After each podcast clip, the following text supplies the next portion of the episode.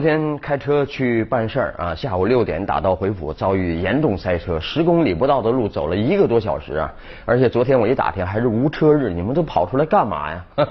啊，人常说生活最需要的是修炼啊，种种不顺之下，最需要修炼出好脾气。所以遭遇塞车，必须是心不烦气不躁，慢慢挪我慢慢靠。遇见再不可理喻的笨蛋司机，我都面带亲切的微笑啊！要知道，我们大广州啊，已经坐定了全国三大赌城的叫它交椅。照这个趋势下去，很有可能做三忘二，做二忘一。呃，在不久的将来，一举拿下北京，我们做第一啊！因为在几个单项成绩上，广州已经拿了第一了。比方说，下午六点下班的时候，广州是全国最堵大。啊，堵车的原因呢？啊，官方说啊，一是专车快车作梗，这个说法呢还有数据支支持啊。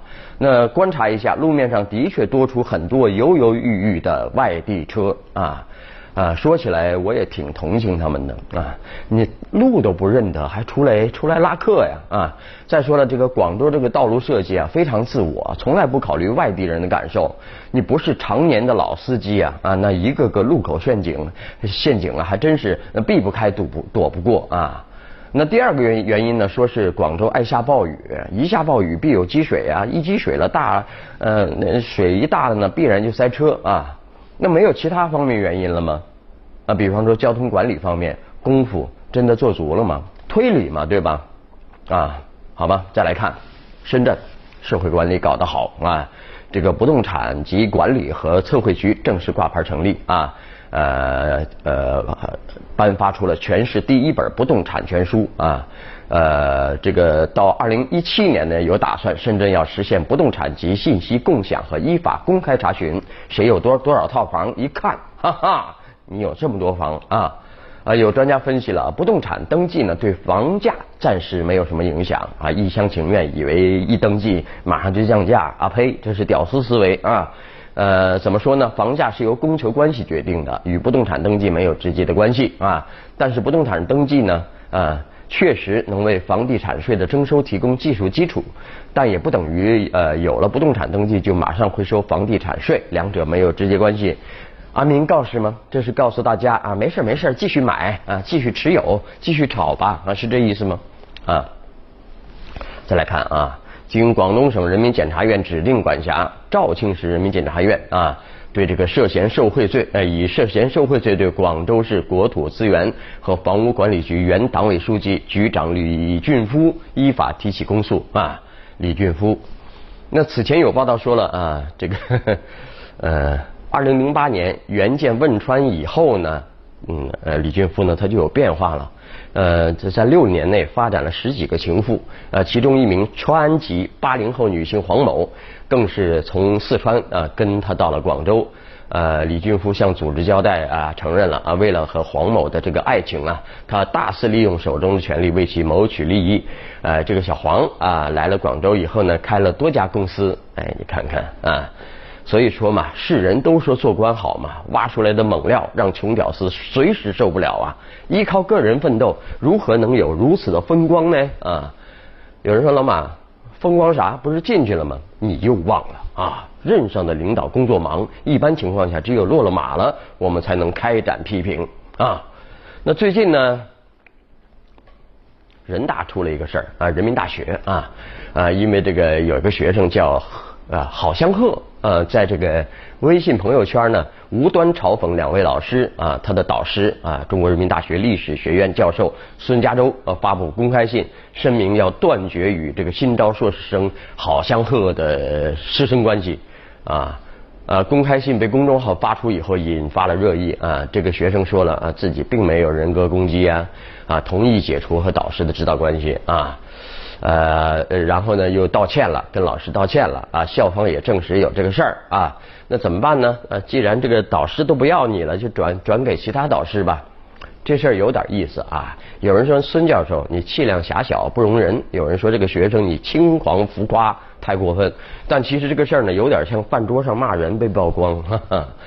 呃，饭饭桌上也不能随便骂人，何况朋友圈呼，对吧？啊啊，你说世上能有几人能做到背后不被人说，自己又不说人呢？呃，又有多少人有一种深刻的习惯，什么呀？就是为了夸一个人呢，必定要贬损其他人。想一想，想一想，有没有这个习惯？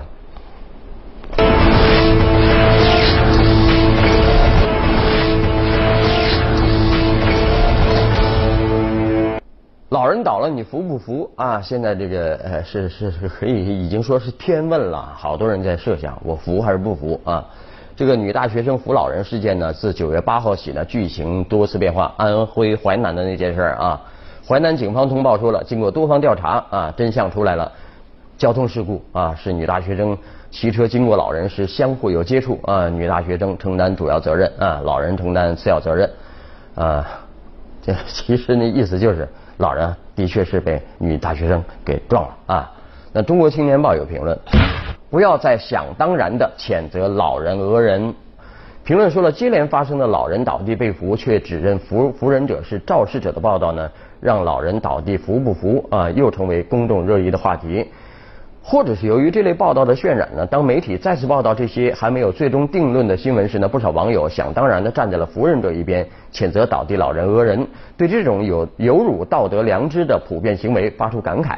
事实上，扶起老人反被讹终归是个别现象啊，大多数老人不慎摔倒之后，呃之后呢，对扶起自己的陌生路人呢，依然充满了感激。只是这样的事件呢，成不了新闻呢，啊，报纸不报啊，媒体不报啊，对不对啊？我们一点也不怀疑，社会上的确有很多好心人呢，在遇到老人摔倒时会马上上前扶起。我们也不排除个别老人有碰瓷行为，甚至出于自私去讹诈扶起自己的好心人。同样也不应该排除确有个别人在碰到老人后，为了逃避自己的责任，在把老人扶起之后，把自己装扮成好心人啊。那在最早引发扶不扶热议话题的这个南京彭宇案中呢？还有一种说法啊，尽管彭宇一直坚持认为自己没有撞到老人，呃，扶起倒地老人完全出于好心，呃，并指责老人索要高昂医药费属于讹诈啊，但经过最终调查证实呢，老人倒地受伤确实是彭宇撞的啊。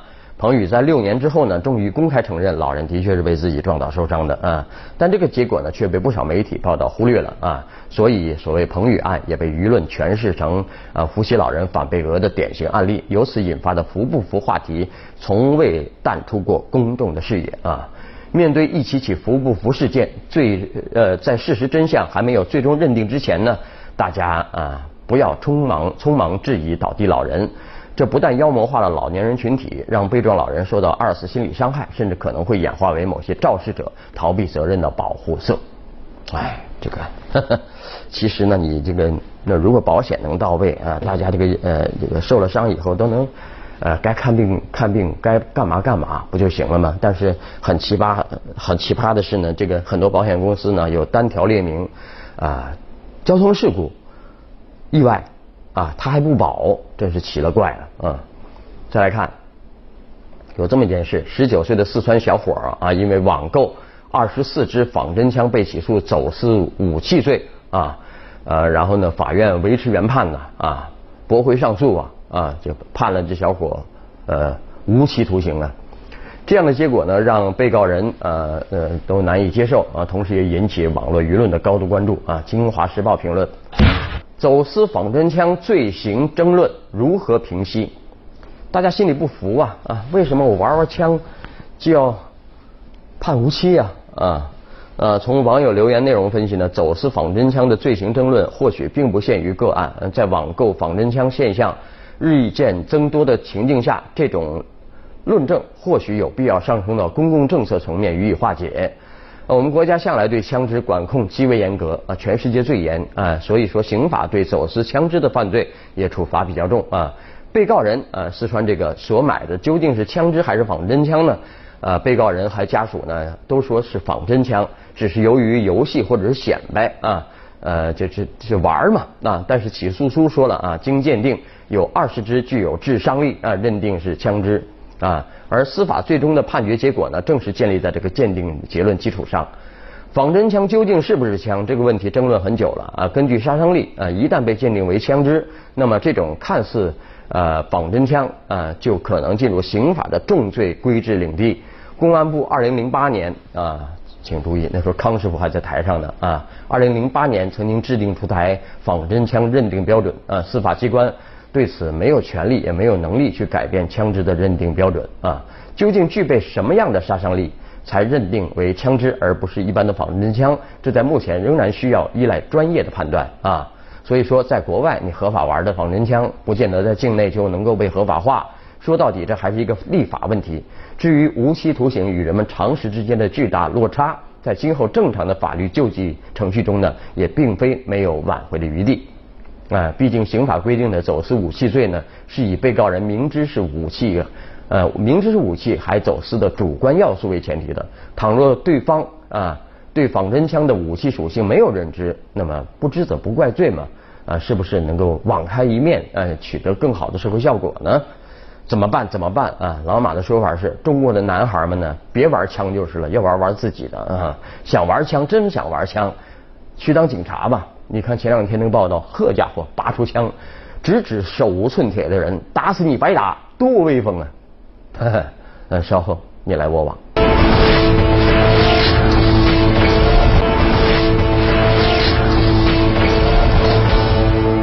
你来我往啊！最近呢，有网友说了啊，发现清远市环保局官微发布招嫖文章，啊，标题是“抚顺小姐找全套服务”啊，正文写有服务电话，而且长时间没删掉啊。环保局副局长说了，官微因为密码设置不合格啊，不合理，被盗了啊，深表歉意。来看网友的围观啊，有一位说了，这个被盗了很正常，一般人都不会发的博文啊，官微更不会发。